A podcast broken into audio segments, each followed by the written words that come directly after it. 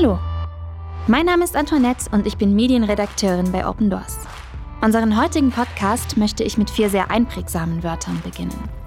Bring Back Our Girls. Vielleicht kennt ihr diese Worte noch. Sie sind der Slogan der gleichnamigen Kampagne aus dem Jahr 2014. Einer Kampagne, die auf die Entführung von über 200 Mädchen durch Boko Haram in Nigeria aufmerksam machen wollte.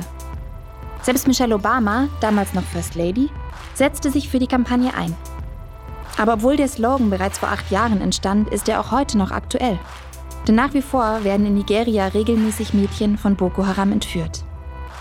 Die plakativste Geschichte ist wahrscheinlich die von Lea Sharibu aus dem Jahr 2018. Das damals 14-jährige Mädchen lebte mit ihrer Familie in der Stadt Dapchi im Nordosten Nigerias. Am 19. Februar sollte sich ihr Leben allerdings für immer verändern. Sie war gerade in der Schule, als ihr Dorf von einer Splittergruppe von Boko Haram angegriffen wurde. Was danach geschah, wird uns nun mein Kollege Ilia berichten. Hallo Ilia. Hi, uh, thank you very much. Hallo. Vielen Dank. Ja, wie du schon äh, richtig gesagt hast, begann der 19. Februar 2018 wie jeder andere Tag auch. Aber dann stürmten plötzlich Kämpfer der radikal-islamistischen Gruppe Boko Haram das Dorf Dapchi im Nordosten Nigerias.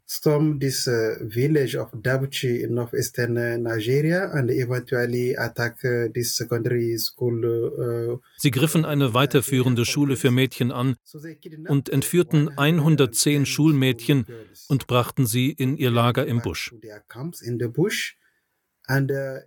Schließlich überprüften sie die Mädchen und fanden heraus, dass die meisten von ihnen Muslimas waren. Zuerst dachten sie, sie hätten einen großen Fehler begangen und müssten die Mädchen zurückbringen. Aber als sie alles noch einmal überprüften, hob eine von den Mädchen schließlich die Hand und sagte, dass sie keine Muslima sei. Sie boten ihr an, zum Islam zu konvertieren und sie dann mit dem Rest der Schule zurückzuschicken. Aber sie weigerte sich, zum Islam zu konvertieren. Also beschlossen die Kämpfer, Lea zu behalten und die anderen freizugeben. Fünf der Schülerinnen starben, aber alle anderen wurden innerhalb eines Monats zurückgebracht. Seitdem wird Lea Sharibu irgendwo von Boko Haram wegen ihres Glaubens festgehalten. Der Fall Lea ist nun seit vier Jahren das Gesicht des christlichen Glaubens, das Gesicht des Mutes, weil sie wegen ihres starken Glaubens entführt wurde. Nur deshalb wurde sie entführt. Sie ist auch eine Erinnerung an andere Schulmädchen, andere Frauen, andere junge Mädchen, die seit Jahren von Boko Haram im Nordosten Nigerias entführt werden. In unserem aktuellen Videomagazin Zwei Jahre Geisel bei Islamisten sprechen wir übrigens auch über Leas Geschichte. Ihr könnt euch das Video auf YouTube oder unserer Homepage anschauen. Aber zurück zu dir, Ilia. Du hast gerade erwähnt, dass die Entführer zuerst dachten, sie hätten einen Fehler gemacht, weil fast alle Mädchen Muslimas waren. Das hört sich danach an, als hätte Boko Haram ein ganz bestimmtes Ziel. Auf wen zielen die Angriffe denn ab? Nun, wir müssen uns die Ideologie dieser Gruppe anschauen, um besser zu verstehen, was sie tun. Boko Haram ist eine islamistische Gruppe. Sie haben es deutlich gemacht, dass sie ein Kalifat errichten wollen, eine islamische Republik, die von der Scharia regiert wird. Und aus diesem Grund sind ihr Hauptziel die Christen. Was im Februar 2018 in Dapchi geschah, ist auch eine Erinnerung an das, was Jahre zuvor in Chibok passiert ist. Auch dort griffen sie Schulmädchen an und 276 Mädchen wurden entführt. Die meisten von ihnen waren Christen, mit christlichem Hintergrund oder aus christlichen Familien. Es ist also ein Angriff auf das Christentum, ein Angriff auf die Christen, die in diesem Gebiet leben. Obwohl sie auch liberale Muslime angreifen, sind ihr Hauptziel Christen oder Kirchen. Bedeutet das, dass nur Christen in Nigeria entführt werden? Nun, wir müssen zwei Fälle unterscheiden. Zum einen gibt es die Entführung durch Boko Haram im Nordosten Nigerias, die insbesondere auf christliche Gemeinden abzielen. Wir haben gesehen, wie sie 2014 die Chibok-Mädchen entführt haben. Die meisten von ihnen wurden freigelassen, aber 100 von ihnen sind immer noch verschwunden. 100 of them still missing. So for Lea Sharibu and others, Boko Haram Im Fall von Lea Sharibu und den anderen hat Boko Haram eine Erklärung abgegeben, in der es heißt, dass sie sie wegen ihres religiösen Hintergrunds entführt haben. Das ist eindeutig. Das haben sie klar gesagt. Zusätzlich zu den religiös motivierten Entführungen gibt es aber auch kriminelle Handlungen in Nordnigeria. Eine kriminelle Bande entführt dort Schulkinder und Frauen ohne jegliche Rücksicht. Nur um Geld zu fordern oder um zu warten, bis die Eltern oder Verwandten Geld zahlen. Es gibt also eine Kombination von Problemen im Norden Nigerias. Wir haben gerade schon über Lea Sharibu und auch über die Chibok-Mädchen gesprochen. Sie alle waren Schulmädchen. Würdest du sagen, dass Schulkinder am meisten gefährdet sind, wenn es zu Entführungen kommt? Uh, Die Entführung von Schulkindern und Anschläge auf Schulen in Nigeria sind in den letzten zwei Jahren zu einem immer größeren Problem geworden. Eine Reihe von Schulen wurde angegriffen, auch in dem Bundesstaat Katsina, dem nördlichen Bundesstaat Kaduna, der Heimatstadt von Präsident Buhari. Hunderte von Schulkindern wurden entführt. Alle Schulen im Norden Nigerias müssen mit dieser Art von Angriffen und Entführungen rechnen. Denn die Motivation dahinter ist Geld. Sie entführen kleine Kinder, um ihre Eltern unter Druck zu setzen, hohe Geldbeträge zu zahlen. Es ist ein Geschäft. Sie entführen deine Kinder, du zahlst und dann lassen sie sie wieder frei. Das ist das große Problem. Das kann in christlichen Schulen passieren, das kann in öffentlichen Schulen passieren, das kann auch in Privatschulen passieren. Das kann allen Nigerianern passieren, unabhängig von ihrem Geschlecht, religiösem oder ethnischem Hintergrund. Menschen werden entführt, um Lösegeld zu erpressen. Es ist eine kriminelle Aktivität. Es kann also jedem passieren. Sicherheit ist ein großes Thema. Niemand ist heute in Nigeria sicher.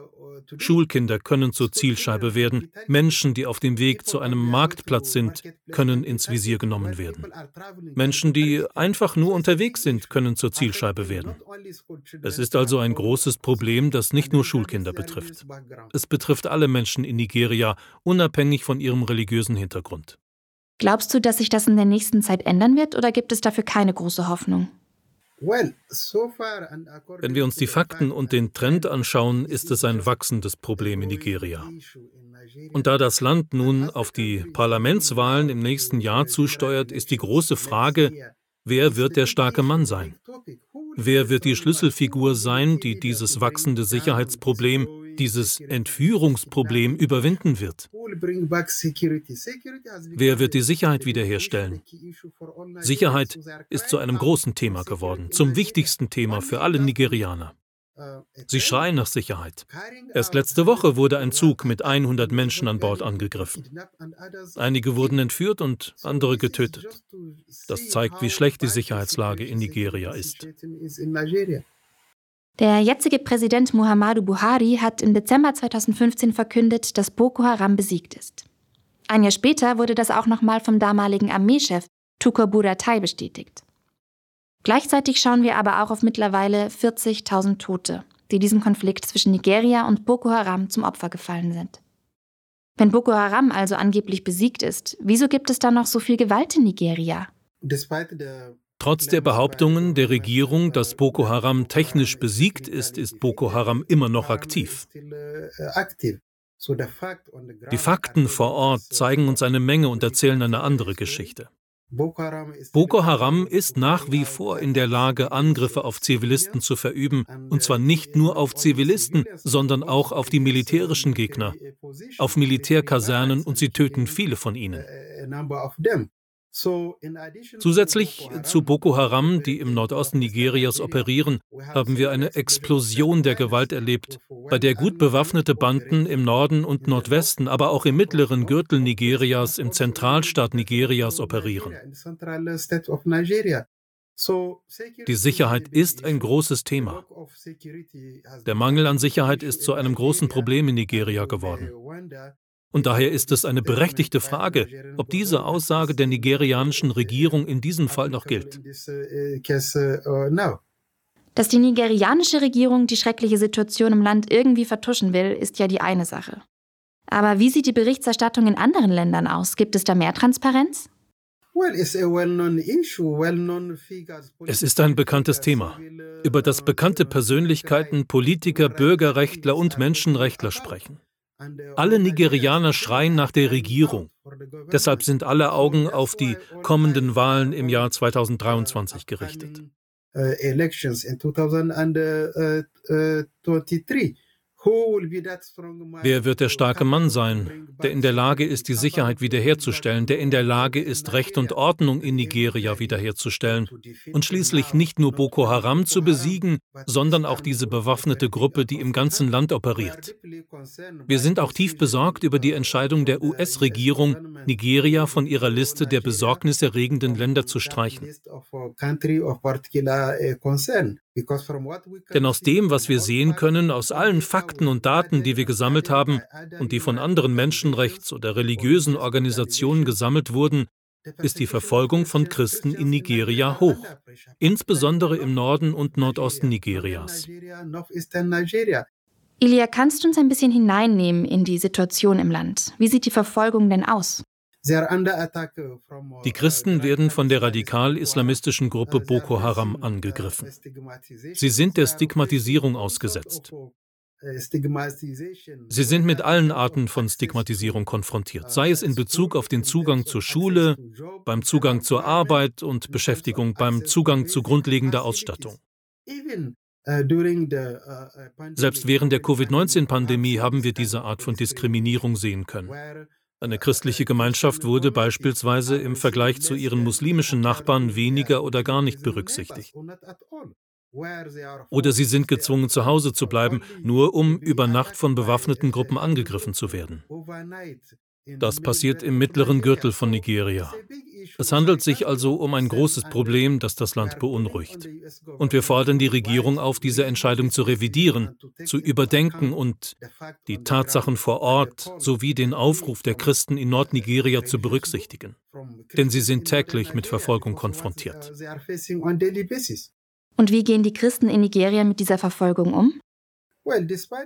Nun, trotz des Drucks der Verfolgung, die im Norden Nigerias zu einem großen Problem geworden ist, sind die Christen unverwüstlich. Das Maß an Mut, das sie gezeigt haben, haben wir im ganzen Land gesehen. Und Lea Sharibu ist das Gesicht dieses Mutes. Sie ist das Gesicht der Widerstandsfähigkeit. Sie wissen um die Gefahr, die ihnen droht, aber sie sind bereit, sich der Gefahr zu stellen, anstatt ihren Glauben zu verleugnen. Und dafür zahlen sie den Preis, einen hohen Preis. Ilia, was können wir denn für die Christen in Nigeria tun? Lasst uns weiter für Nigeria beten. Die Sicherheitslage in Nigeria ist eine große Sorge für alle. Nigeria ist in großer Gefahr. Die Menschen, die in Nigeria leben, sind bedroht. Darüber hinaus sehen wir, wie überwiegend christliche Gemeinden in Zentralnigeria, im Plateaustaat, im Benue-Staat, im Kaduna-Staat und anderswo angegriffen werden. Aber wir können auch sehen, dass Boko Haram seit 2009 aktiv ist und es vor allem auf christliche Gemeinschaften abgesehen hat. Darüber hinaus greifen sie auch liberale Muslime und Zivilisten an. Sie greifen unschuldige Menschen an. Frauen werden entführt und festgehalten. In vielen Fällen wird auch der Ehemann, der Ernährer der Familie entführt oder getötet. Das ist das große Problem in Nigeria. Danke, Ilia. Gebet ist so wichtig. Lasst uns die nächste Woche besonders an die Christen in Nigeria denken und sie in unsere Gebete einschließen. Lasst uns für Mut und Beharrlichkeit bitten, damit sie trotz der Verfolgung standhaft in Jesus bleiben, genauso wie Lea Sharibu. Und es gibt noch etwas, das ihr tun könnt. Vielleicht habt ihr schon mal von unseren Schreibaktionen bei Open Doors gehört. Und zwar könnt ihr jetzt Lea Sharibus Eltern eine Ermutigungskarte schreiben. Dazu müsst ihr einfach nur auf www.opendoors.de/schreiben gehen Lea Sharibus Eltern anklicken und schon findet ihr alle Informationen, die ihr benötigt, um ihnen eine Karte zu schreiben. Das war es auch schon wieder mit unserem Podcast. Vielen Dank an dich, Elia, dass du uns einen kleinen Einblick in die Welt der Christen in Nigeria gegeben hast. Thank you for your time. God bless. Ich danke euch für eure Zeit. Gott segne euch. Vielen Dank, dass ihr zugeschaltet habt. Bis zum nächsten Mal. Euer Team von Open Doors. Wollen auch Sie verfolgte Christen unterstützen? werden Sie Open Doors Gebetspartner und erfahren Sie monatlich durch unser Open Doors Gebetsmagazin mehr über die Situation verfolgter Christen weltweit. Jetzt auf unserer Homepage bestellen www.opendoors.de/magazin.